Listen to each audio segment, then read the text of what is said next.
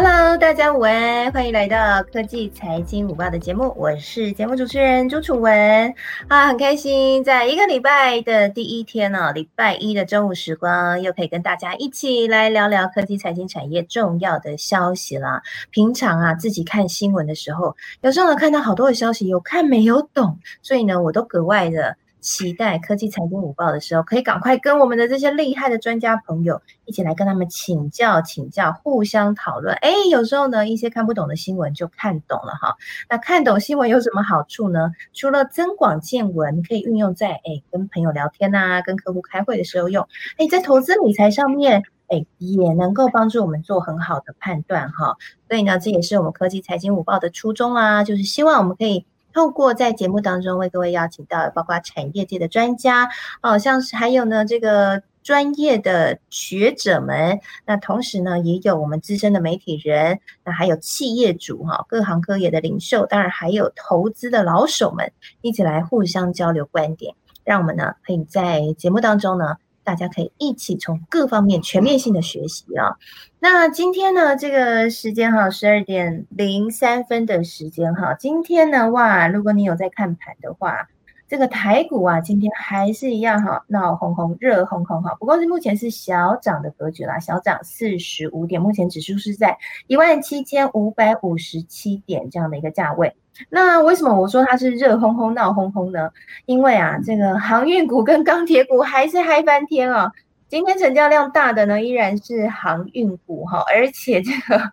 啊，我们前阵子在讨论的科技财经午报讨论这个航运股呢，哇，你看今天万海、阳明、长荣、货柜三雄又飙涨停哎，真的是吓人哈，吓到不行。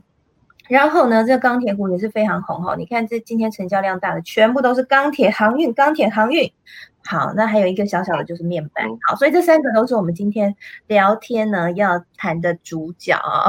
今天我们就要好好把这三大族群呢好好的聊一聊。那同时呢，这个拜登啊，在推了他的一点二兆基建计划，哎，卡了好久。我们要恭喜一下拜登。拜登叔叔呢，终于获得了 他的啊他的对手们的同意啊，反正最后终于协商成功了，要一点二兆的基建计划过关了。好，这一过关呢，嗯，是不是美国经济又可以大好呢？我们今天也会来聊一下。不过呢，这个资金浪潮还没有结束，怎么比特币市场好像出现了反转？到底怎么回事呢？今天呢，我们这些。有趣的主题呢，我们请到了这个美国经济学家，同时也是美国加州大学经济系的教授 Charles 老师，以及呢风传媒的主编起源主编，还有呢我们在币圈里面首屈一指的人物哈，Joyso 的创办人宋卓荣 Tom 一起来聊聊这些议题。好，那接下来就为大家先来进行新闻盘点啦。针对刚刚那些主题呢，先把最重要的资讯先告诉大家。首先呢，关于这个通膨啊、基建案啊，我觉得有两个新闻最重要。第一个就是，虽然这个叶伦阿姨哈啊，那还有那个鲍尔叔叔，他们呢一直出来跟大家讲说，安娜安娜不要怕，我们很厉害，呃，这个通膨不会有问题。不过呢，有人来踢馆了啊！有人来打脸了，是谁？是美国前财长桑莫斯 （Summers）。他最近跑出来说，他认为到今年年底，美国的通膨率会非常接近五个 percent，会影响到通膨预期。他认为接下来到年底，债券的值利率会持续飙高，市场可能会遇到乱流。真的吗？到底是怎么一回事？为什么他突然跑出来打脸呢？他这样的观点哈，跟联准会是完全相反的。所以到底是怎么一回事呢？接下来通膨到底可控还是不可控？债券值利率有可能会飙高吗？市场会出现乱流吗？为什么现在市场上又传出说美股可能会在秋季的时候会崩盘？到底怎么一回事哈？那这个我们待会好好聊一聊。那另外呢，也有一个很重要的，当然就是。拜登叔叔他现在宣布了一点二兆的基建计划通过了，那接下来呢，大家就开始找啦。这个基建计划通过之后，谁会受惠啊？哪些族群会最开心？那首屈一指当然就是钢铁族群了哈。我们看台湾的钢铁已经涨翻了。那在美国方面呢，市场研究机构 Stifel 他出了一个报告。那他呢提出了几个啊，他认为最大的受益者，我有把这个这一份资料呢，贴在脸书的社团，搜寻科技财经五报俱乐部哈，里面就有新闻了。我这边快速念一下哈，就是像是沥青和混凝土的生产商啊，建筑材料生产商啊，铁路修建商啊，全球最大的机械设备租赁商，还有建筑材料制造商。好，简单来说，基建就是要盖房子、造桥、铺路。所以呢，接下来呢，就是啊，建筑相关的哈，不管你是建材还是你就是建筑相关的，或者是你是钢铁的哈，这些原物料族群，那甚至像沥青啊、混凝土啊，或是你是机械设备的啊，接下来应该都很有发展和表现的机会。所以呢，大家可以联想联想了，我们在科技财经五报常跟大家讲哈，这个投资机会。能够掌握就来自哪里？来自你的联想力啊！谁想得快、想得远、想得准，你就可以赚钱哈。所以呢，这看新闻呢，就是发挥联想力。好，那我们刚刚讲到说钢铁族群很，接下来因为基建计划会很开心，对吗？那钢铁呢，最近其实也是利多不断哈。那最近呢，这个丰兴开出盘价哈，国内废钢呢每吨上涨三百块，钢筋每吨上涨三百块，型钢产品是基价是平盘。好，简单来说就是钢铁的报价确实都在涨。好，这个通膨还有这个呃基建整个带动哈，这个未来呢全球经济复苏呢。中美都会推出很多基础建设，这些都会支撑国际钢铁的需求，所以这个钢铁的报价确实也在上涨。哈，整个产业，如果你有是你是中钢的存股族，你应该会觉得很惊人，就是现在的价格跟你常年来的 存股的价格真的落差很大。那我们待会也会请这个风传媒的主编、起源主编跟我们分享一下。哎，不过现在这些很夯的族群哈，不管你要当钢铁人还是你要当航海王。价格都很高哎，这些本益比高的股票，我们应该要怎么去看它呢？它的未来真的很好。那不过我们现在在投资上面，我们应该要怎么看？我们请奇源来跟我们聊聊他的经验。好，聊完了这些消息之后呢，比特币市场有哪一个重点我们要跟大家分享的？就是大家可以看一下我们今天开房的一个主题喽。比特大陆哦，它之前呢大举的下单台积电，哈，也上过好多次新闻。因为最近有个新闻出来了。传说比特大陆砍单台积电，简单来说就是从呃原本下订单给台积电，现在抽回来了，说啊这个嗯我我没有要订那么多了哈。那原因是什么呢？这个新闻里面就提到了，是因为比特币市况反转。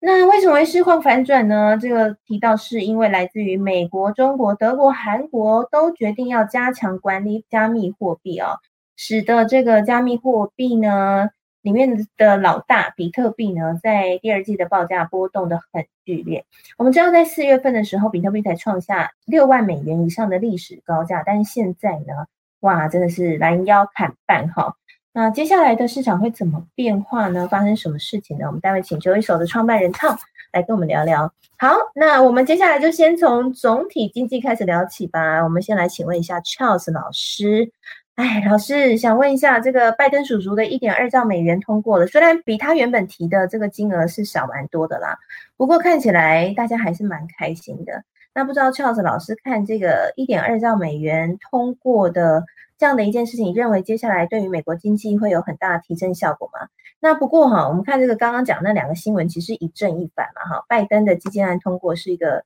好呃利多，但同时沙默斯又出来警告大家。这个美国会出现经济会出现乱流，不知道 Charles 老师觉得萨默斯的言论值得重视吗？还是说其实基建案的通过的利多其实是远远大过于萨默斯的担心？有听得很清楚，老师好。就是 Larry Summer，他是呃，就像刚才楚文说，他是前财政奥巴马时期的财政部长。我觉得他是嗯，讲难听一点是有一点点不甘寂寞了。他就是一段时间就是会出来啊讲一下这个。对，啊，不过也也就是他是也是蛮一贯的，因为他的一贯的经济立场就是一直认为说，他对于啊通膨是比较鹰派的，他就认为说任何通膨应该要用啊就是所有的这个财务政策来抑制这样子。那他这个今天的这个讲法，其实呃和他过去的讲法其实嗯并没有什么太大的不同啦。那他这次的主要的这个讲法就是说到二零二一年底可能会高达百分之五，基本上我觉得说这个是比较。不太可能了，因为我觉得说，呃，一方面就是说去年的，当然我们都知道去年基期低嘛，但是去年基期最低的时候其实就是四月和五月，那那去年的从呃六月开始到年底，其实机器就是慢慢恢复到正常的水准，所以说要啊年增率要到百分之五啊，我们知道五月的时候就是是四点九嘛，那可是因那因为是五月是最去年的机器最低的时候，那接下来的就说如果说啊比较正常的机器的话，我觉得是比较难啊，就是有这么高的这个年增率啦。那呃，在接下来，我觉得说，嗯，就是我基本上比较同意，就是之前呃叶伦阿姨所说的，就是在全年的通膨率大概是会到百分之三左右，然后接下来在二零二二年可能会慢慢的下降。那我之所以会这样讲，因为我认为说，就是啊，其实就是延续之前这个啊鲍尔他所说的，就是啊，我觉得说，呃，你看到这个这个通膨率，其实在每个产业其实是很蛮不均的一个呃增长。因为就是说，你的确可以看到一些热点，就是我们之前说的很多的缺工啊、缺晶片啊，像是一些啊运输业啊，或是啊能源业，或是一些啊这个二手车市场。但是如果看到其他的啊，像是嗯像是一些我们看到很热的，像是啊油气产业啊，或是一些啊这这个住房产业，其实也是很热，但是他们的成长率大概是百分之一到百分之三中间。所以说，就是你可以明显看到一些热点，就是在这些呃缺晶片的这些产业。那就说，相较起真正这种恶性的通货膨胀来讲，其实是我觉得还差蛮大的一点一段距离。那接下来就是在这个暑假，现在美国暑假期间，然后啊慢慢各个产业回温嘛。那我就是希望说看到就是接下来的呃这个就业状况，如果说有慢慢好转的话。啊，一直到啊暑假的底，然后看到呃缺工的情况能够慢慢缓解的话，那我认为这个这个通膨会慢慢从秋季到冬天的时候看会慢慢下来。那我觉得说，基本上我我也是比较同意现在联储会的立场啦，就说啊大家现在看到觉得说啊五月的航百分之四点九很高，我觉得这个是就是有这这些因素对。不过就是在这个 summer 他有讲到这个啊通膨率，他警告大家通膨之外呢，他也有赞誉说。这个拜登总统他就是有做这样子一个和共和党做很多这个啊这个妥协，就是他在这个基建案，他也就是恭喜这个拜登总统这个基建案，就是等于是获得到共和党的一些支持。那当然不过这个其实有一点小插曲，就是上礼拜四啊，就是这个啊这个他们啊共和党就是有十一位啊这个委员，他们啊跟总统协商之后，他们表示支持。那我们知道是现在的参议院就是五十五十嘛，五十个共和党，五十个民主党。那你要通过这个基金案需要六十票，那也就是说他现在啊掌除了这个啊民主党这五十票之外，他掌已经掌握了关键的这个十一票。所以说也就是说为什么他们就是有点信心满满，就说哦这个应该是没问题了。那可是在这个通过这上礼拜四之后呢，拜登总统就不知道为什么又讲一句话，就是在一个新闻的这个啊记者发表会里面说，如果国会。啊，没有通过另外一个比较激进的一个税啊税制改革和支出方案的话，他是不会签这个基建方案的。那大家听到就是 让大家心脏这个跳一拍，然后等于是他，等于是他好像是先要希望把这两个法案绑在一起。那刚才说的这个比较激进的这个税制改革，就是共和党一直反对的。然后啊，下子这个十一位共和党员他们就很大的反弹，好像被他摆了一道一样。然后 就害这个。拜登总统赶快又出来再发表一个声很长的声明，就是说啊没有没有这两个不需要一起通过这样子。那这个其实也是加添一点一点变数了，因为我觉得这个啊目前还没有投票，一直到七月才要真正的投票。虽然说现在是十一个委员他们是表示支持的，但是啊就是可以看出这个其实他们这个合作的基础其实是还蛮啊蛮摇摇欲坠的啊。希望就是接下来到七月之前不要啊太多的这个变数了。那如果说目前这个啊，如果说照目前的来看的话，那个继续这十一位共和共和党员支持的话，那当然就是顺利通过。那另外一个比较激进的这个税改方案，那他们就是肯定用另外一些呃议事规则的一些和解手段能够通过。那不管怎么样，这个这个当然就是是一个是一个利多的消息啊，就总体来讲是一个是一个好消息。这个一点二兆八年一点二兆的这个基础建设里面，它其中有包括一个比较特别，就是有一个。啊，四百亿的国税局的啊，支持要国税局的这个扩增。那因为大家知道，嗯，要花这么多钱，一定要有这个税源嘛。所以这个一直都是拜登总统他就是希望能够对于啊有钱人，就是最有钱的这个啊这些人来课税。那过去啊国税局一起其实一直一直在缩减的，他们的人力啊，他们的一些资源一直在缩减的。所以说希望就是在这个基建案里面也是建建立这个啊，能够对国税局的支持这样子呀。那我们现在可能就是慢慢来看，希望能够啊顺利的通过这个，当然对股市啊，或是对整体的这个美国经济来讲都是都是好消息啊。那我觉得就像我刚才说这个通膨来讲的话，我觉得目前的确就是还没有太大的危机了。那我在这个脸书社团也有分享过，就是。啊，当然，通膨是危机之一，可是更大的危机就是说，如果你还没有经济还没有站稳脚之前就猛踩刹车啊，就是把这个啊利率调升的话，那如果说这样子，其实会造成更大的啊不好的后果啊。那所以说，是有点像说，等待经济慢慢有耐心的等待经济回啊站稳脚跟了。他们再慢慢回收一些啊货币政策的工具，这样子。嗯，了解了解。嗯，谢谢老师的分享。老师，我想请问一下，所以像这个萨默斯 （Summers） 他说，如果如同他的预估，今年年底通膨率，美国的通膨率会非常接近五 percent，这样就算恶性通膨，对不对？呃，即使到五 percent，我我不认为这个是，对我觉得也还好，因为如果说你可能就一个。呃，时间轴展开来看的话，我们现在看百分之五很高嘛。可是如果说你看到这个啊，回顾到啊，就是八零年代的时候是是 double digit 是是百分之十五、百分之十七啊，而且是持续的增长的话，那我觉得那个才是才是比较。那我觉得是一时也比一时，也就是说现在的情况基本上没有办法跟八零年代相比了。八零年代那个是那次是一个主要是石油危机所推动的一个。啊，所造成的一个一个财务这个这个经济衰退，那跟这一次的这个啊疫情，而且疫情已经看到一个盼头了，美国经济其实已经慢慢的复苏了，呀，我觉得是蛮不一样的，对。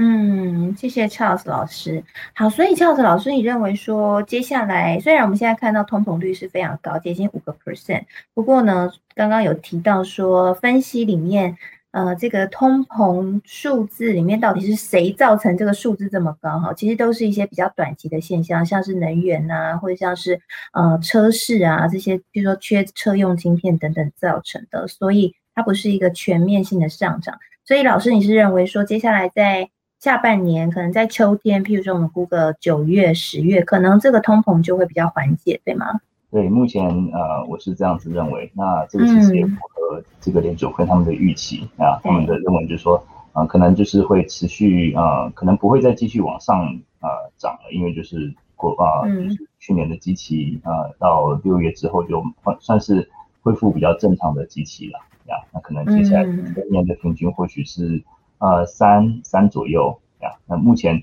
现在到现在一月到五月，它平均也就是三啊 three percent 了。嗯，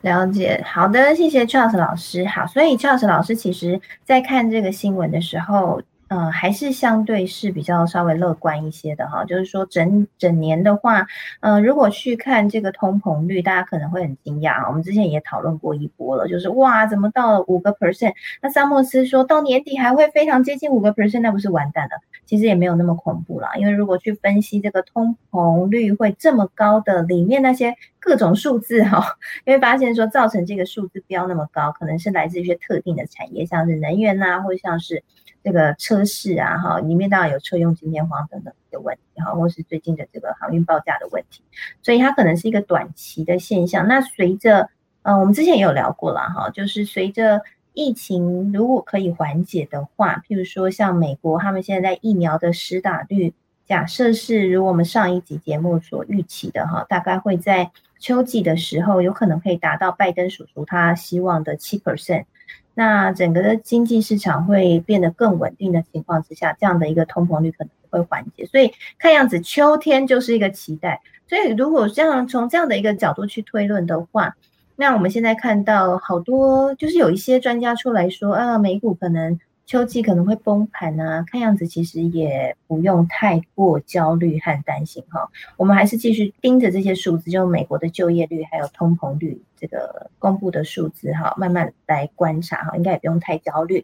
那刚刚呢，超车老师有提到税的部分哈，我觉得也非常有趣，因为啊，拜登叔叔撒了那么多钱，他一定要有钱的来源嘛哈，羊毛出在羊身上，所以他现在呢，想要从哪些羊上面拿回这些毛呢？就是有钱人，美国的富人税，也是最近的一大焦点。那今天因为我们是用 StreamYard 录节目哈，所以呢就比较难可以直接邀请我们台下的听众上台。我知道我们台下有个厉害的，也是大家很知道，就是美国税务大补贴 Kevin 哥。Kevin 哥，如果方便的话，可不可以帮我们在社团里面分享一下你的看法？最近这个富人税情况怎么样？哎，拜登叔叔刚刚教授老师描述的好有画面哦，就是啊，他。他这个要通过基建法案，又谈到这个税哈，让那个共和党吓了一大跳。那这个里面的这个小插曲，不知道 Kevin 老师有没有要补充的？欢迎可以在社团里面跟我们来分享聊聊。我们之后在节目当中可能也可以再继续看。嗯，肖老师，没有，拜登是拜登爷爷吧？啊，拜登爷爷。好，拜登爷爷，对，要对他做尊称。好，拜登爷爷，好，拜登爷爷跟保尔叔叔，好，我们就这样说好了。好，OK，谢谢 Charles 老师。好，那 Charles 老师刚刚有提到了哈，这个基建案呢，嗯，目前看起来确实对美国经济啊、股市啊都会有不错的影响哈。接下来，嗯，就像我们刚刚提到的。可能钢铁或是建材等等会有很大的一些在市场需求的慢慢的浮现。那如果看台湾的话呢，今天你看台股哇，当然了，这钢铁涨翻了哈。我来看一下这个钢铁呢，我刚看什么叶钢今天就涨停板哈。那还有像大成钢也是涨了八个 percent 以上，那中钢呢也是涨了快两个 percent 了哈。所以这个除了除了航运之外，今天一大焦点当然就是。钢铁了，而且他们成交量都非常的大，看样子大家真的都非常非常的关注。不过呢，其实他们也真的涨蛮多的啦。因为你看，像我们以中钢为例好了，中钢现在的价钱呢，如果你是纯股族的话，我记得我以前买中钢是二十块左右，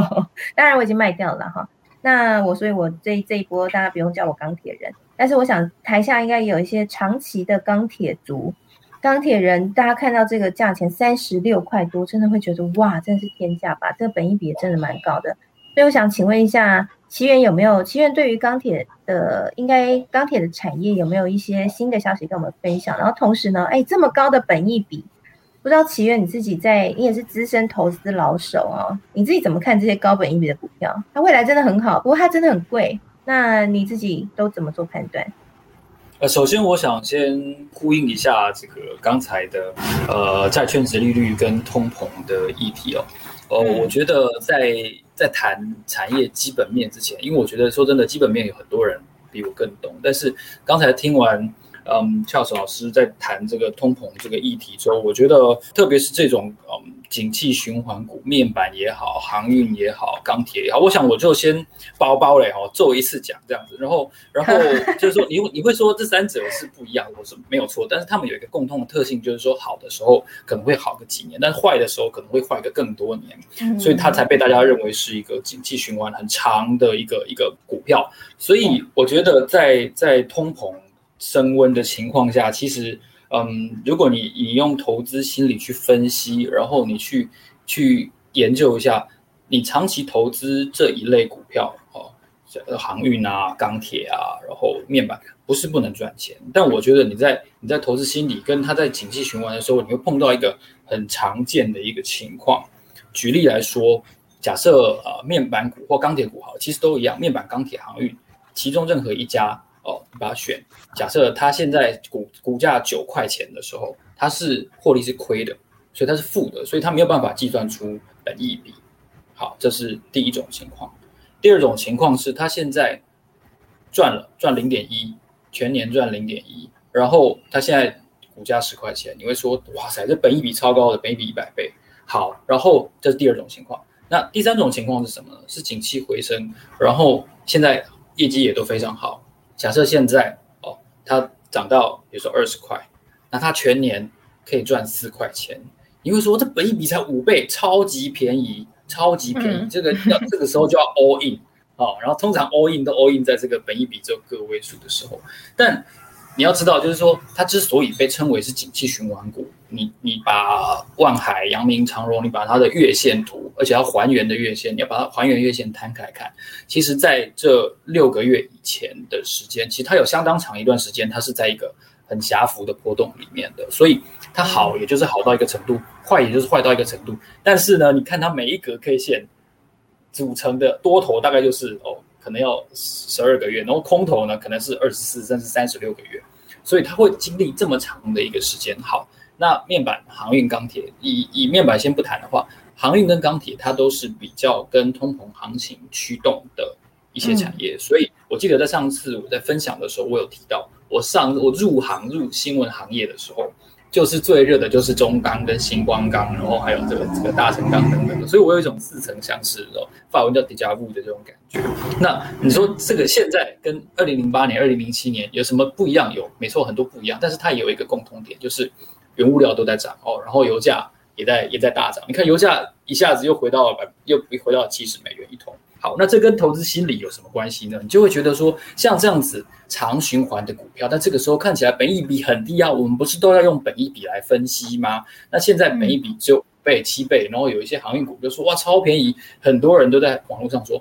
航运股超便宜，本益比很低，这些我都承认没有错。但是我们有没有经历过它不好的时候？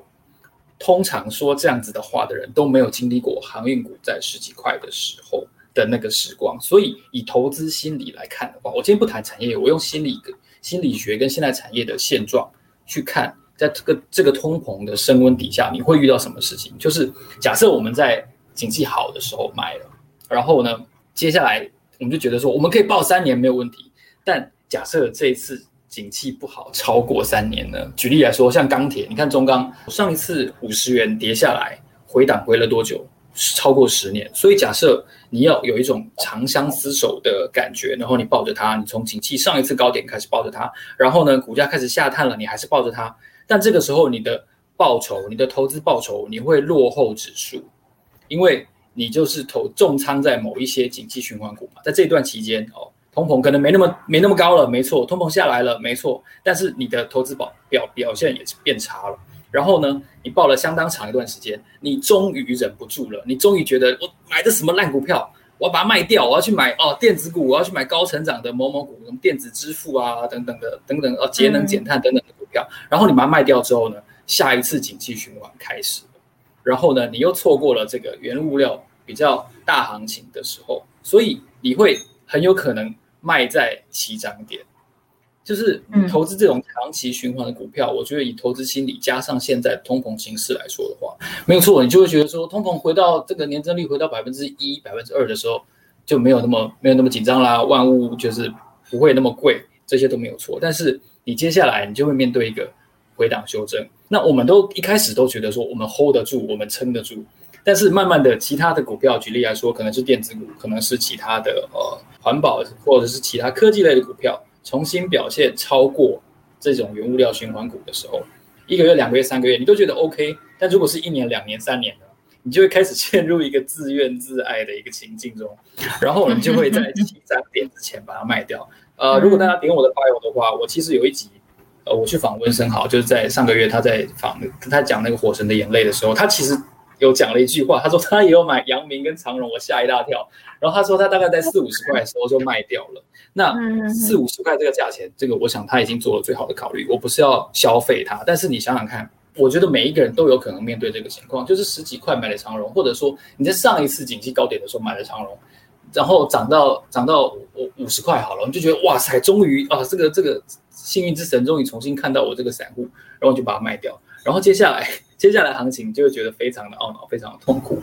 那我觉得这样子的心理，在投资原物料、面板、钢铁跟跟航运这种股票的时候，真的是要面对的一个情况。因为你说现今天万海好像已经三百块了吧？我觉得已经如入无人之境了，你知道吗？就是买这种股票，我觉得。我我我老实说，我买过这种股票，就是我不知道大家台下各位朋友台下看到好几个老同事，像 Kathy 啊，像那个 Joyce 都是我以前的老同事。我不知道大家投资股票会不会有背会痒的感觉？我我这个人很奇怪，我买到那种会狂涨的股票，我可能劳碌命。我买到这种股票，我会背会痒，你知道吗？我就会觉得我坐不住。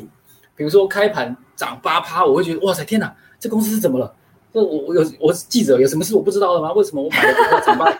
我自己都不觉得不觉得好像有这么好？然后我每天就会不自主的一直去看行情，然后我就会很想要把它卖掉。所以我常常跟朋友讲说，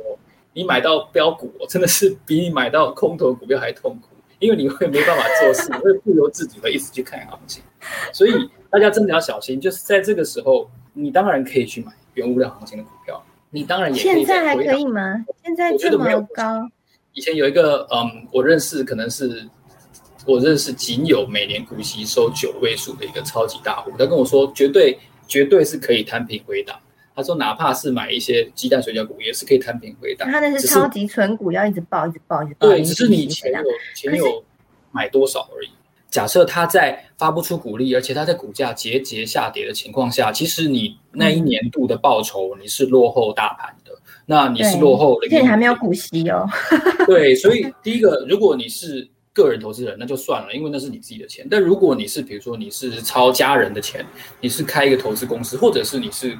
公募基金的法人，那你就会面对非常巨大的压力，你就会。被老板骂说，你就会被亲戚骂说，你抄的什么股票？为什么每年都一直一直跌，然后都发不出股利？那他就会把资金赎回，然后你可能就会被老板 fire，你会被你的亲戚唾骂。所以我觉得，为什么呃分散投资是我现在指数投资是我现在执行的一个重点，就是因为嗯，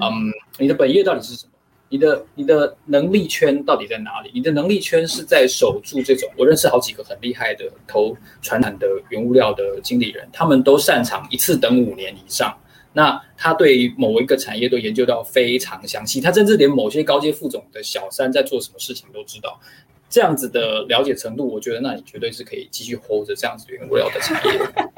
对，但请不要告诉我说你在在万海两百五十块的时候说你要 all in，你要重仓万海，那我就会觉得就是大家走着瞧，就是明年尾牙我们再来看你在不在这样就好了。对，这是我的一点小小的看法。谢谢，了解了解，谢谢奇缘这么生动的描述哈，还有分享自己的血泪经验，谢谢奇缘。背会痒哈，其实真的很容易背会痒啊，因为看到这个，哇塞，不想要获利卖出呢，能够长报赚到整波的获利哈。这个也是很不容易啦。其实我听过有两种操作的方法哈，一种就是，哎，你真的可以耐得住，然后一直等它获利上涨，获利翻倍，你可能可以赚到一倍两倍哈。那另外一种方式就是可能获利，这种比较像基金的操作方式啦，就是获利二十趴我先赎回，然后我再投资金进去，然后获利二十趴再赎回，这也是另外一种方式了哈。我我觉得我们也可以讨论一下。不过起源我想要追问一个问题，就是刚刚讲到。像航运股啊，哈，或是钢铁股啊，最近已经飙很多了。钢铁的话，其实在获利上面，其实相对像中钢啊，它还是都会配息嘛，哈，配息啊，获利其实都还算稳定。但航运真的是有点转机的成分哈，其实面板也有一点了哈，那就是说之前的获利，我们知道面板之前也亏损嘛，那那那个航运也更不用说了。那我我想问啊，你自己现在看这些股票？你会觉得他们有投机的性质很高了吗？然后另外一个问题就是，像这种景气循环股啊，我们到底是要买在景气循环低点，就是它很落魄的时候，还是说应该要买在景气正要好、景气正好的时候？像现在，你觉得到底哪一种买法比较好？你自己的话，是呃，首先我回回复一下第一个问题哦，就是投机的成分。嗯，我在很久以前我见过一个投资，我觉得他很会写文章的一个人，香港的大师，他已经过世了，叫曹仁超。那他跟我说一句话，就是有我我问过他同样的问题，就是这样子的股票没有过高吗？没有投机吗？然后他就跟我说，小周，他说股价每一天都是不合理的，股价从来不会有一天是合理的，因为嗯，这个市场就是本身就是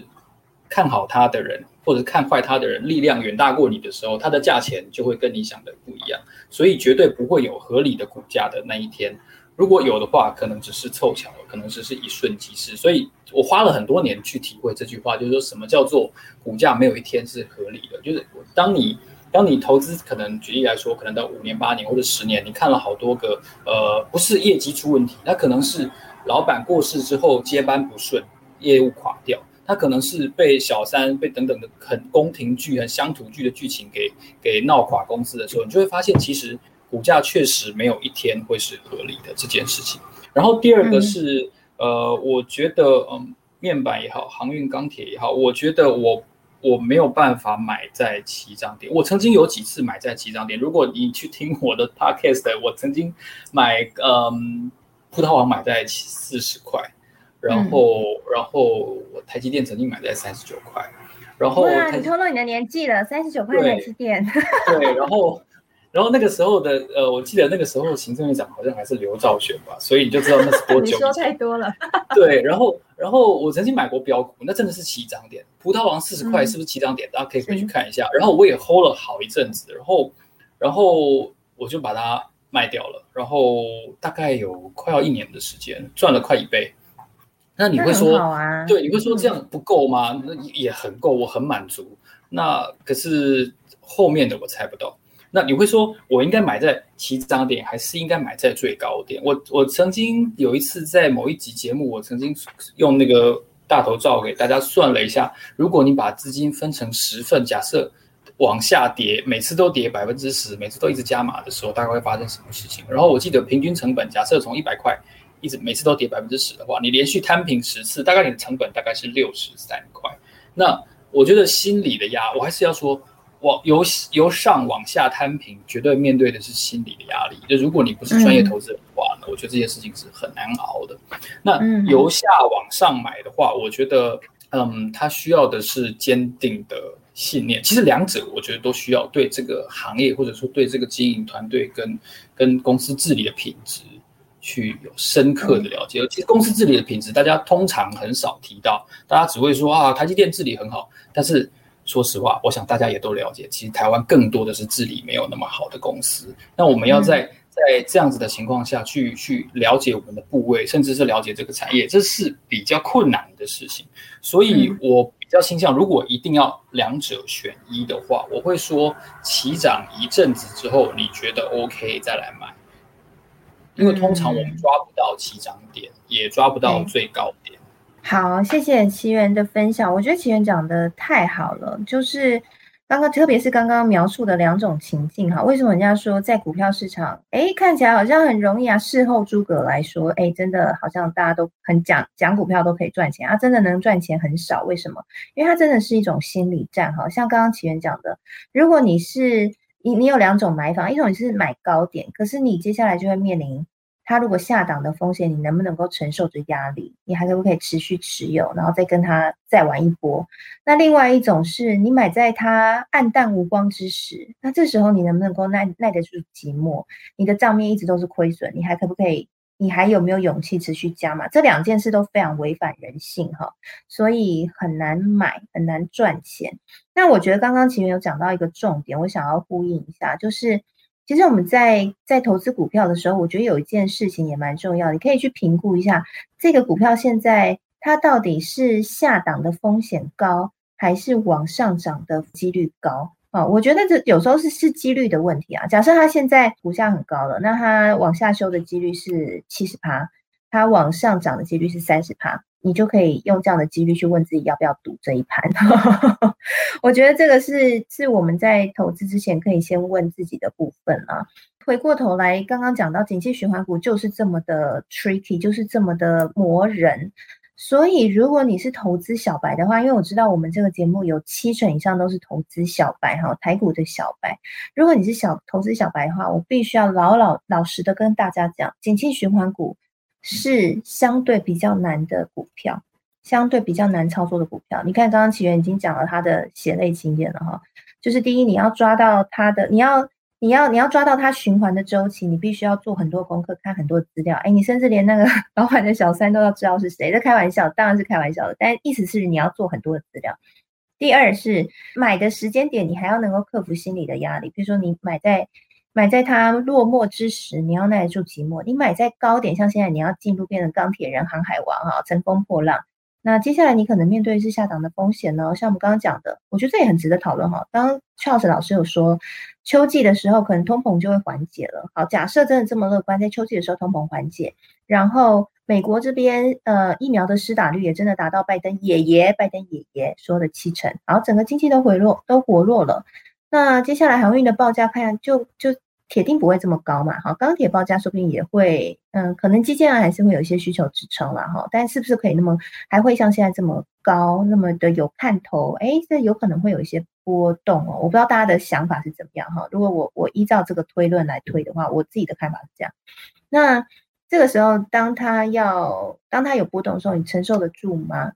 好，虽然现在看这个一开盘就就飙十趴，哎，真的很好赚，一一开盘就赚一成，真的很很开心哎。可是可是你能够承受得住吗？那如果你是你真的是小白，你没有办法，你你是小白，你真的不懂进去的话，我说真的，真的就叫做赌博和投机。那回过头来，什么叫投资？投资其实还是一个比较稳健的方法啦。就是说，如果你真的想要稳稳的可以睡得着觉哈，我觉得这个时候你就我的建议啦，就是。笃定心智，还是去找一些，呃，它的成长前景还是不错，但是它的呃目前的股价呢，可能还没有非常大的表现空间。我倒觉得这个还还是一个小白可以留意的，或者是你真的都搞不懂，不会选股，你就去买 ETF 嘛，对不对？ETF 现在台湾好几档，那选一个比较低档的时候进去，那我觉得这样应该还是一个比较稳健的方法，了哈提提供给大家参考。不是说大家不能当钢铁人和当航海王哈，只是说。这个风险确实是高了一些，大家要做好评估。好，那谢谢奇缘。那最后我们要来聊一下这个比特币市场喽。我想比特币也是我们这个听众朋友不少人关注的哈，我自己也很关注啦，因为我自己，哎，我顺便补充一下一个观点，就是说，呃，刚刚奇缘也有分享他自己的投资里面资金分配也很重要嘛，所以其实有一个资金配置的方法，我自己是这样做啦，就是比如说七成的资金，我是放在存一些长期投资的标的。那这些标的我就是以零股息为主，还有赚它成长的那个大波段。那剩下三成的资金，我可能其中这三成我就会是比较短期的去运用，或者是投一些风险比较高，但是哎，就算赔掉也不会危及到我的生活水准的一些标的哈。譬如说像比特币，我大概就投了一两成资金，一成多啦，一成多的资金在比特币在虚拟货币这一块，因为我很看好它呃未来长期的发展，所以。这个虚拟货币我也很关注了哈，那最近这个币圈的震荡，我也是我也是看得心惊胆跳，所以我赶快来问一下 这个 Tom，比特大陆向台积电抽单诶，当然我们今天讨论焦点可能不会是在台积电营运会不会受影响，那我们改天可以再讨论半导体的时候。但我今天想要请教一下 Tom 是这个。比特币之前，我们大家才一直在欢庆说，哇，飙上六万美元，好好开心哦，真的太高了，而且很多人看十万美元，突然这个市场大反转，变成剩下三万美元左右，到底发生什么事情啊？呃，据我所知，就是说业内其实现在中国打这波打那个虚拟货币的话，其实真的打的蛮用力的，然后包含以前没有没有做的事情，就是包含真的清空一些呃挖矿机啊、矿场，然后这边部分的话，其实也都有，而且他还。做了一些禁令，就是说可能之后中国境内都不可以去卖贩售呃比特币的呃比特币或者虚拟货币的挖矿机，所以这也可能是导致整个比特大陆就是整个就是简单的一个基本的原因啊，这是很明显的。然后也有然后也有小道消息说，因为中中国呃刚好七月一号就是百年的档期嘛，他们说要拿呃有人说要拿比特比特币来祭旗。我不知道这个这个消息到底怎么出现。对对对，所以说那当然就是说，再加上其实最近的局势，我包含了呃，刚刚有提到，就是美国的，其实美国的疫情已经舒缓了，但是其实我我在，但是从舒疫情舒缓的另外一个角度来看，其实就是他们的纾困金也都没发，也都就不继续发了嘛。那之前的那段时间是因为疫情很严重，然后大家都被困在家里，然后又呃，可能又不用缴，像我。据我所知，他们可能不用缴，暂时不用缴租金，不用缴房贷，因为那时候疫情很严重，然后房东也不可以去赶人，把他赶走，在疫情期间。但是这个到七月好像都已经会解禁，那这时候就会突然，哎，他们可能就是没有，一来是没有纾困金的，二来他们要可能要准备要要缴钱呢，因为之前很久没缴，所以他们也就没有新的资金可以拿去投资 crypto。或者是投投资呃美股了，所以这边的话就是说，等于是中美两方这边现在资金都很难进入虚拟货币圈，所以短时间应该是没有活水。然后，所以然后再加上上之前就是那一波从大概两个月前的六万多高点到打打到现在最低大概两万八千八，然后又回弹一点。对。然后这个其实这个这中间整个清理的非常的大，而且在三三万四万。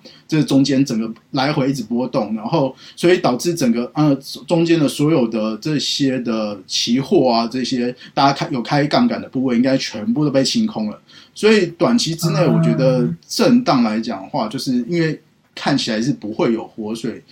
短期之内应该是不会有活水进来。然后所以说，应该都是圈子内的人自己在那边，就是很容易操控，因为盘子现在非常的轻。呃，中间的杠杆都已经被清光嘛，刚刚有讲，然后也没有人敢开开开大大杠杆，为什么？因为可以看到 FTS 交易所或者或者是 Bitfinex 这些交易所，他们的 USDT 和 USD 的那个就是他们的借贷利率，基本上是有史几乎我看过最低的，只有到一到三趴左右这个利率，就是代表是根本没有人在上面借钱去开杠杆。就是说，大家不管是多空，其实大家现在都是非常的害怕，因为你不趋势没有出来，你不知道会往哪边走，而且就是上下一直洗，你只要一开开一个杠杆，可能开两三倍都都很容易都被清空。对，嗯，对，所以所以那目前的这样，但是就长远来看的话，我们我们反而圈子里面大部分人可能觉得这是一个短空长多，为什么？因为其实中国并不是第一次在。针对虚拟货币做这件事情，那其实他在之前的一七年有一个发布一个五部委，就是五部委的那个禁令，然后就是禁止交易所在中国呃去做购买就比特币这些行为。然后那一次的话，就是比特币在一个小时之内，我印象中就掉了三四十 percent 一个小时。嗯，对。那这次已经是这次，其实在这样，因为那时候已经做一件做一次，其实那时候基本上中国那时候已经。银行是没有办法直接跟虚拟货币交易所做直接的挂钩，就是你没有办法从银行入法币或者是出法币。但是后来呢，大家都想到一些办法，就是可能你会用 over the counter 或者是用 P to P 的方式去做一个入金的动作或出金的动作。但是现在这个也有又被收紧一次。但是其实我们都觉得说，因为其实大家知道虚拟货币的本质是一个去中心化的货币嘛，那可是。中中共刚好是它的，刚好是它的完全的相反，它是一个极中极度中心化的一个政党，所以说他们两个本来在本本质上都有相异。那假如说呃依照本来的情况，就是所有的比特币还有这些的，还有其他的虚拟货币的算，很大一部分出现在中国，其实对虚拟货币的长久发展其实是不好的。因为它万一有一天发生什么一些特殊的事件，可能会导致整个呃虚呃比特币可能整个技术上来讲可能会有崩溃的情况，所以大家都希望说，哎，大家都觉得说，哎，短期之内这一定是一个利空，但是长期长久来看没有什么不好，而且其实大家都觉得说，可能就是中国不喜欢他人民做的事情，其实就是比较对某些来讲就是特别他们人民就会想要做。之前中国，之前中国在打压比特币的时候，呃，就前大概二零前前两三年吧，那时候，对对对，那时候在打压，对对对，那时候超多中国的比特币的厂商通通跑来台湾呢，你记得那时候？对对，就是比特大陆也来台湾设厂啊，就是对，但是但是其实当然了，就是这。就是他们现在这种国公司，其实已经蛮有钱，而且都非常国际化。而且他就算没有中国，还是可以去很多地方做同样的事情嘛。只是说中国拒绝了这个市场，那不代表其他没有这个市场。那比特币的算力就是可能就是短期之短期之内会下降，但是长期来看的话，他们应该还是会回复，只要币价还维持在。那你说币价，因为我昨天有主文有传给我一个新闻说，呃，比特币会朝零的方向移动。基本上来讲，其实这这个蛮蛮蛮有趣的，就是说，因为其实你现在往下跌，其实就是往零的方向移动，没错嘛。只是到底会跌多少？对，新闻也很耸动，他这样写，感觉好像比特币要归零了。对不对？对，但但是但是，我觉得机会比较没这么大。你要想啊，就是说，对，而且其实现在此时此刻，比特币要归零也没这么简单了。因为像二零一三，因为其实很多人之前说这波比特币会是会拿之前二零一三年的创新高，还有二零一七年的创新高来做比对，但是其实我是觉得应该是不太会。为什么？因为这因为其实比特币不是一个刚刚跟刚刚的议题蛮像，其实比特币不是一个景气循环股了。对不对？而且其实比特币在二零一三年我刚入场，我刚进来这半年的时候，那时候全世界可能有比特币的，就是那一一几千个、一万个人，而且大家很多都是认识的。那时至科技先行者，对，那时至今日，其实很多人其实在这边都是呃机构啊，然后国家都已经入场了。对不对？所以说，其实这个结结构已经完全产生很大的改变了。所以说，它不太可能像之前的那个方式。所以我猜它不会往下。而且你你要想，就是说，美国系股的呃这些公司，然后他们他们持有比特币，他们的平均的入手价格可能是大概就是现在这个这个价格，甚至可能差不多啊。现在这个价格，那如果你真的跌很低的话，其实。他们的财报其实是非常难看的，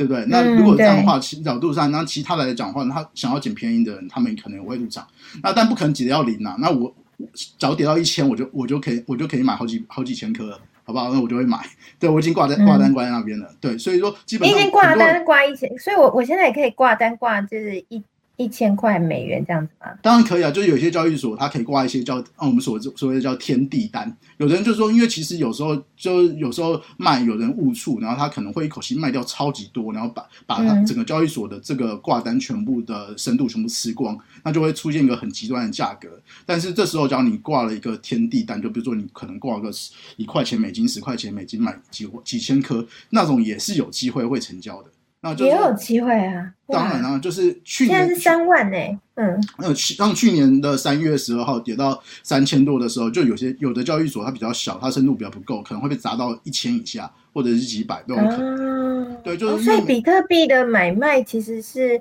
每个交易所还是会有一点点价格的差异，对不对？因为我自己就就就有观察说，奇怪，怎么各个交易所在比特币的价格上面好像没有非常同步？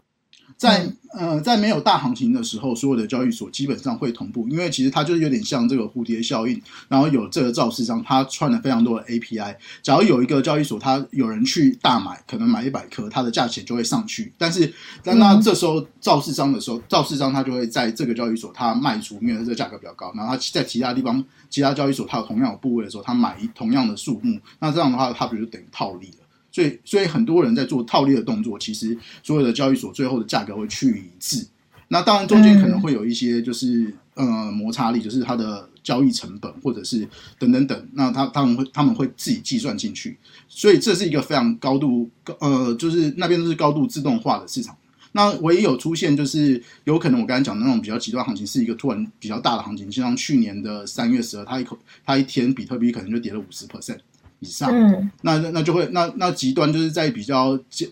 这个 traffic 比较高的时候，急跌的时候，有可有的地方就有的人可能会杀比较多，就是那个交易所的可能大户可能不小心杀比较多，他就跌得特别低，这都是有机会的啦。所以说，但是但是评估一下现在的情况，一口气就是跌到一万以下，我觉得几率不是这么高。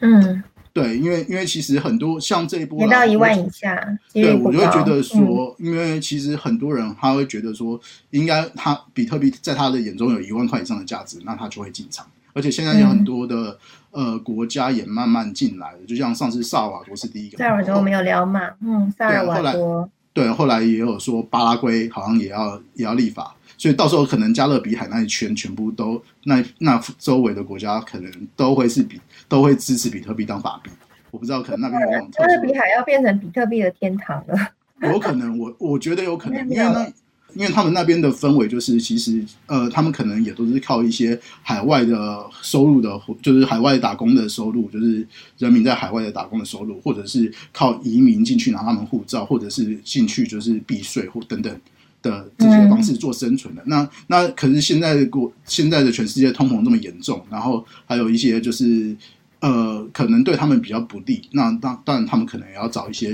额外的方法，那就是只是把比特直接把比特币当成法定货币，可能也是其中的一个办法。嗯，了解。嗯，我觉得他们刚刚分析的哈，真的很值得我们来思考和重视。因为要说这个比特币会不会崩到零，刚刚他们有讲了。你看现在有一些国家可能都要把比特币列为法律法币的，像萨尔瓦多啊，像巴拉圭。那之前也有很多企业也都进来买比特币嘛。我们先不要说那个叛变的马斯克哈，马斯克原本比特币叛变，啊，他其实他还是持有比特币吗？他他现在，因为他他后来不是说狗狗币很好，嗯。其实我就觉得他只是他只是不甘寂寞，然后他用这样就可以展现他的影响力去做一些炒币的动作。哦但是实际上来讲的话，我猜他没有他没有必要把部位卖掉，因为你也没有实际上也不知道他手上有多少颗，他也没告诉你。除非他现在就很透明的告，当然说呃，就是当然就是特斯拉持有的比特币是一个观察点了，但是我猜他绝对不会把它全部出掉。对，因为其实现在嗯当然也有可能说，当然说有真正炒股炒股的这些公司的话，可能已经出掉有没问题，因为可能之前有到六万，那现在三万，那中间它出的话，它可能有一些获利，那就是短期的，嗯但是但是我觉得应该还是有一些人应该是长期持有啦。嗯，就像之前我们有聊 PayPal 嘛，PayPal 是不是有买比特币，对不对？所以这这很正常的，PayPal 就是马马斯克还有这个就是比特币这些人的，他们他们长期本来就在这个就已经很支持比特币。嗯，了解。所以其实有这些科技大佬在支撑哈，应该币价是不可能会归零啊。那会不会跌破一万美元？烫也是觉得应该不太短期之内，我觉得很，我觉得难呐。就是有的人看，当然也有人看，就这波的低点是六千，但是我会觉得，对，那是那那是，我觉得是可以啊。就是说，但是对，因为去年是三千六，去年低点是三千六嘛，然后这一波是六千，然后。有有这样觉得，但是没有人看说会低于三千六，那就代表说，其实简单来讲，它还是往上走了。其实可以从某个从另外一个角度来看，我觉得是这样看。但我不能，我跟不能跟你保证说短期之内不会怎样。那其实中国再怎么杀，其实也只能杀到这了。我觉得就是说，因为因为还能做什么？他因为他因为中国还毕竟还是一个，他只能管的就是中国这块地方嘛。那中国这块已经杀光了，那你还有什么东西可以杀？就是我觉得，我觉得不太容易了。那当然，那当然就是之前依照之前过去的经验，就是每次中国来杀都是短短空长多，而且而且这件事情就是有赚钱的机会的话，基本上可能最后中国还是那边还是会萌芽出来，然后用可能用某种形式存在。对，就是不太可能完全禁住了。对啊，因为这是一种网络上面的行为，他也没有办法说用什么方法，政府的力量可以完全控管，对不对？对，我觉得，我觉得是，除非除除非他他要真的能掌控的话，就是他要进来玩。你觉得他进来当大户吗？对啊，就是说，如果你讲有了有一个议题说政府要发数位货币，最近很多国家的政，但是那不是跟虚拟货币是没有关系的，因为其实人民币早就已经是数位化，只是它是借由支付宝或者微信支付这些存在，然后他把它收归国，其实某个程度就是呃数位化。其实中国早就已经去纸钞了。对，但是所以说，其实那个影响其实跟我们现在讲的这个虚拟货币其实完全是两个不同的议题。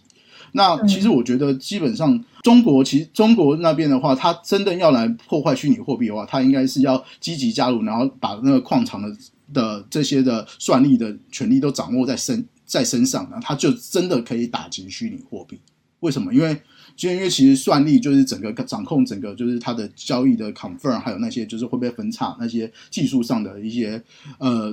主要的这些掌控，那它不玩了，反而是失去了所有的掌控权。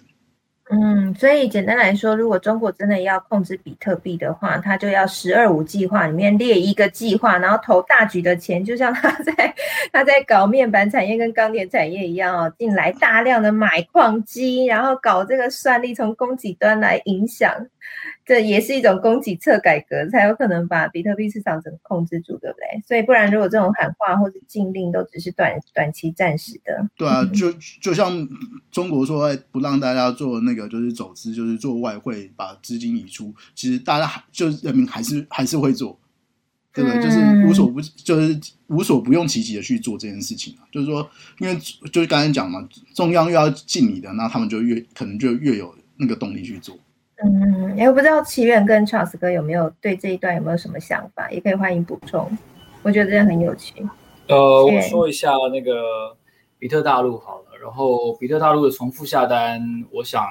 对象是不是比特大陆不知道，但是我记得应该是在三四月的时候，我记得刘德英有一次在论坛上他就已经有提到警告重复下单这件事情，然后我没记错的话，那个时候他是说二八纳米。所以，嗯，比特大陆的重复下单确实是一个隐忧，因为这一次，嗯，陆行之他也就知名的半导体分析师，他也刚刚应该今天早上在他的粉丝团，他也有提到了这件事情，然后他他也必须非常具体的提到了可能营收的一个影响的数字。那我想，这个陆行之的对台积电的了解，应该大家都深刻的认识，所以我建建议大家去看一下 Andrew Lu。在分享到，可可是这边我比较有问题啊，因为其实对，据我所知，其实比特大陆的这个挖矿机是在我也在做挖矿机的时候，那时候大概是二呃，大概是二零一四年的时候，他们的主力是二十八纳米的。他们现在因为这个其实呃挖矿晶片其实非常吃制程，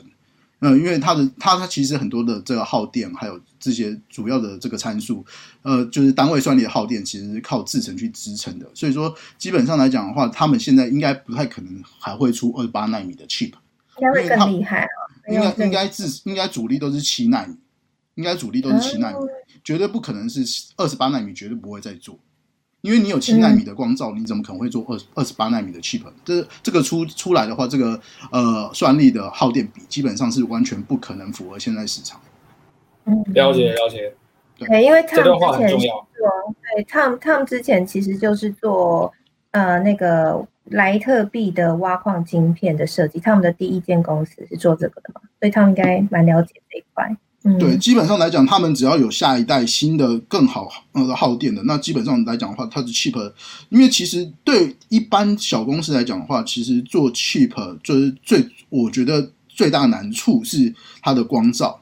的价格，但是因为它已经早就已经光照已经是沉没成本了，所以说基本上来讲的话，它然后你先进更先进的制程，基本上的单价一定是更低的，然后还有耗电一定是更好的。你有你有新你有新的制程，绝对不会去做旧的，所以旧的其实都已经那些光照，你直接拿拿拿拿过来挂在墙壁上都是可以的，就基本上不可能会再做。对，那如果是七纳米的话，我觉得这真的要值得关注，因为七纳米的话的毛利率应该会是台积电的主力耶，就是他们的的越先进制程的毛利率会越高嘛。那换句话说，如果这样的一个制程的订单受到影响的话，对于影呃对于业绩的影响可能会。会有一些，那这个部分我觉得我我待会也去查一下新闻了哈，然后看一下陆行之分析师的说法，我再把它而且其实比特大陆的话，就主要的他们的 chip 来讲的话，现在一定是主要是比特比特币的挖矿机，然后他们当然有部分人是莱特币，还有一部分是以太以太币的挖矿机，但这两款其实都不会太好，而且据我所知，好像也都也不是二十八纳米。的制程，因为其实那时候在在四五年前，他们都已经进到十六纳米以前以以以上，所以说基本上来讲的话，那其实呃七纳米，当然就是说，其实我相信依现在的状况，比特大陆一定会去呃做一些减减产的动作。为什么？因为其实比特币的挖矿机的价格完完全全就是随币价波动。而且还有就，而且还有对，还有对币价之后可能半年的的状况去做一个调整，必须因为你的备料，然后还有你做出来，呃，整个去呃下单，然后到市场上可能就是半年的时间了，至少至少可能要半年。所以说，基本上你一定是对半年后的这个市场做预测。那依现在的状况啊，我猜他们会稍微减缓一些，就是。呃，比当那当然就是比特大陆已经跟台积电合作很久了，所以它不太可能是一次把所有的 payment term 全部付完，它应该是有分歧的，所以说它有可能想考虑说那时候付了这些钱，然后假如我现在不下，然后我就不付后面的钱，然后这样对我的这个整体来讲是亏是亏损的多呢，还是说赚可能赚的比较多？因为你出来你卖不掉，其实你也是在亏。或或者是你出，你也不可能自己挖。如果到那那时候状况，比如说，因为现在刚好又变成一个状况嘛，就是中国的便宜的四川的水电那些不能用了，那你就要变成你要有其他额外的地方去做，把这些这个挖矿机装装起来，然后去挖。嗯哼哼，那通通跑到冰岛哈。我记得之前我们有聊过，很多那挖矿机都跑到冰岛那边水电。可能是冰岛、俄罗斯或者是美国的德州，这些电费都是便宜啊。就是说，之前我讲过台，之前有讨论过嘛，就是台湾的。这个电价其实，在世界上来讲的话，民生电价可能是前二十便宜，但是问题是，呃，对比特币挖矿的话，这远远不够，而且有些人的电力成本是他们有可能复合式的，所以说他们的成本可能是零，所以说这基本上来讲的话，就是呃，真正你的气、你的挖矿机那些买下去以后，你的这些东西就是一个沉没成本，所以就是完全就是看你呃电费跟你的这个挖到的东西的挖挖到的比特币的价格价值做取舍。嗯，了解。好，谢谢畅畅今天的分享。还有邱老师老师要补充吗？嗯，对啊，就是我看最近的新闻，好像是巴拉圭他们还在呃还在讨论，就说呃萨尔瓦多好像是九月，他们就是要把这个比特币变成呃法定呃法定货币。不过呃，我想亚刚他们分享就是相当专业 之后。我我就是呃，可能就一个这个比较嗯财经的观点来讲，呃，这个其实啊，就是看比特币这样震荡，其实在法律方面可能就是让表示会让这个银行铺在比较高的风险啊，那包括一些，当我们之前有讨论过的洗钱啊、恐怖主义一些融资方面，那呀，这个就是可能就是就比较金融面的来啊，金融这个法律面的来来讨论呀。不过刚才看这个呃分享非常专业，我就今天也学了很多，谢谢。好，谢谢 Charles 老师。好，所以真的很有趣哈。我看到比特大陆砍单台积电呢，刚刚他们有分享了哈。所以比特大陆估计猜是使用的应该是七纳米，所以对台积电接下来的营收获利会有什么样影响？我觉得蛮值得关注。不过比特币比特大陆也不是台积的大客户啦，应该不算大客户吧？我印象中还没有排到非常非常前面，那对不对？如果真的。这个就是比特币的价格好的话，它绝对是一个很大的客户，绝对是，这个是毋庸置疑的，也是算重要客户了。好，所以要关注一下，最近台积电要特别留意一下这个消息。然后刚刚还有特别谈到说，哎，刚刚 Charles 老师说的就是可能这个比特币价格的震荡对于金融业可能也会有一些影响。好，所以如果你有投资是美股相关的，我觉得应该应该是美股这边会比较受影响吧。台湾这边的话，因为因为现在这些，这可能要请教一下 Kevin 哥哈，Kevin 哥如果有有些想法，欢迎可以在社团里面跟大家分享。就是之前这个要把比特币列入到会计财报里面去做计算嘛，之前 Kevin 哥我们跟我们讲了一下，所以现在美国一些企业如果有持有比特币的话，他们在企业营运上面财报上面会不会有一些震荡，应该也是很值得关注的哈。那刚刚他有讲到了这一波比特币的大跌，当然来自于中国这边给的压力，就中国在抵制嘛。那另外一个部分呢，我觉得蛮有趣的哈，就是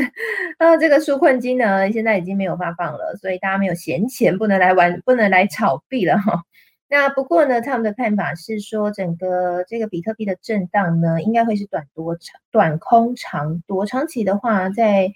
这个未来应该还是有一些机会的啦。那我们刚刚有开玩笑聊到说，这个六千点、六千块哈，六千美元是一个算是短期的低点了。因为现在三万嘛，如果再跌到六千，也是跌很多。大家听完有没有觉得很恐怖？哎，这个三万跌到六千，但是呢，我要讲一下，特别提醒一下，这个比特币市场、虚拟货币市场是一个异次元的世界哈，不能够用你平常台投资台股或美股的观点去看，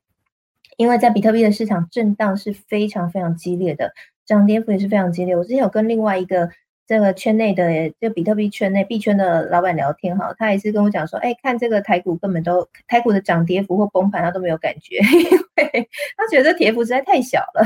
他们应该也有这种感觉哦，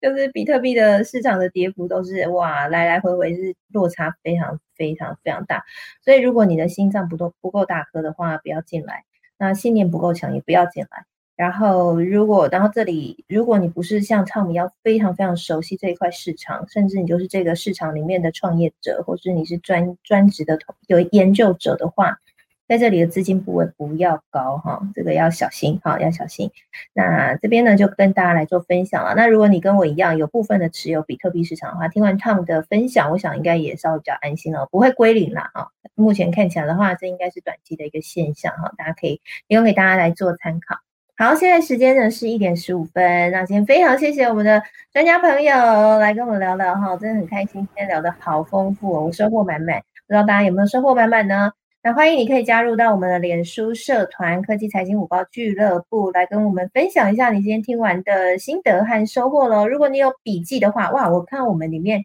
有一个听友伟霆哈，高伟霆，他有提到他他这他有写这个笔记，超级漂亮。然后我刚刚收到了这个听友。特别跟我讲说，我那个面板产业还没有补充哈。好，来跟大家最后最后花三分钟的时间跟大家补充一下面板产业现在的情况，因为马上就要面板的股东会，那面板族群最近的股价呢有一些震荡。那面板现在情况怎么样呢？其实呢，现在整个我们知道友达和群创今年因为受惠于这个远距的商机，那你知道这个远距啊，work from home，大家都要笔电嘛，那笔电上面是不是都要都会有面板，或者是呢？这个不管数位转型什么，通通都要一个荧幕，所以这些都成为他们的机会。所以这个远距商机让面板的报价是往上的。那你知道，在因为我跑面板产业跑跑蛮多年了，我在电视台开始就是跑面板跟半导体。那我每一次在新闻报道的时候，都一定会固定去追一个东西，就是。View 这研调机构还会有面板的报价，为什么要追面板的报价？我们定期报这个东西，因为面板的族群呢，他们的股价就会跟报价来做联动哈。那他们的呃面板产业的好与不好跟报价也非常非常有关，这报价会一直波动。那因为今年以来呢，这个市场需求很旺，所以面板报价其实都很漂亮。所以友达跟群创呢，在第一季的毛利率真的是非常的高哈，在第一季呢，友达是二十二个 percent，群创是二十五点八个 percent 哈，分别创下历史次高和历史新高啊，单季都大赚百亿元，所以这个对于我跑这个面板这样一段时间来看，这今年应该是最好最好的一年啊。那接下来呢，这个不过接下呃接下来大家是观察说，在第二季的时候，有可能这个毛利率有机会站上三字头，现在大家是蛮期待的。不过现在市场，我刚刚所提到说有一些杂音是什么样的杂音呢？主要是因为六月份的面板价格现在开始涨幅已经收敛了，所以现在大家就有点担心嘛，哈，就涨多了会不会开始进行回档？那所以像是这个三十二跟四十三寸的中小尺寸的电视面板已经出现缓涨了，所以那现在大家又在观察说，这个欧美啊，我们刚刚讲到这个，如果疫苗打得很顺利的话，假设在秋季的时候可以全面解封。那这时候可能户外，大家会从赶快都都从家里跑到户外去玩嘛，哈，会有报复性的户外消费，那大家就不会待在家里用荧幕聊天啊，或者说这个 work from home 就会减少，那这些可能就会影响到面板产业。那另外一个影响的杂音就是来自于这个呃韩国面板厂哈，三星和 LGD 他们都延后了 LCD 关厂的计划，好，因为面板市场也是一个呃供需。就是在供需上面，嗯，它这个产业很妙啊，就是市场好的时候，哎，大家就会增加产量，然后呢，结果就有容易会供过于求，然后报价就会掉下来，然后市场就变不好，然后这个供给方就会关厂。好，那原本他们都三星跟 LGD 都想要关关掉 LCD 厂哈，他们觉得这个可能是比较没有那么高阶的面板，所以他们想要做更先进的研发，他们就把 LCD 想要关厂，结果可能看到今年市场很好，所以他们就延后关厂。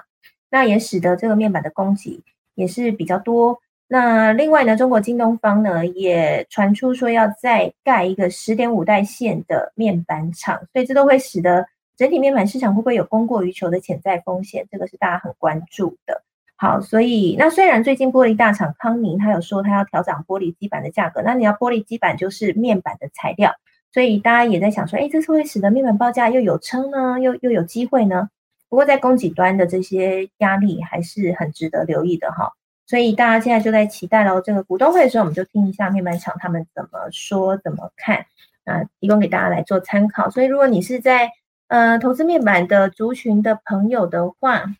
也要特别留意一下这个竞争对手这边的状态，然后还有报价的这个部分哈。不过，现在真的面板是是算是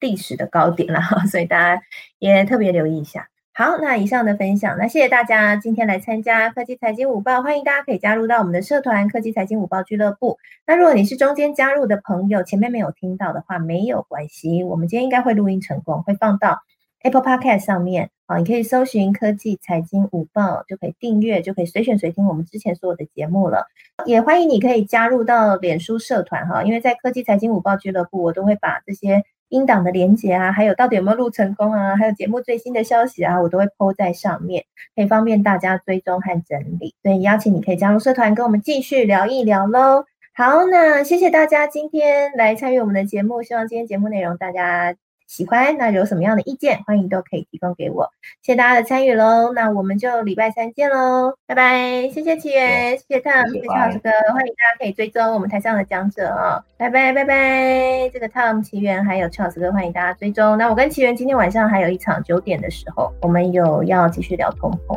对不对？奇源，我好紧张哦。好，有兴趣的追踪我们。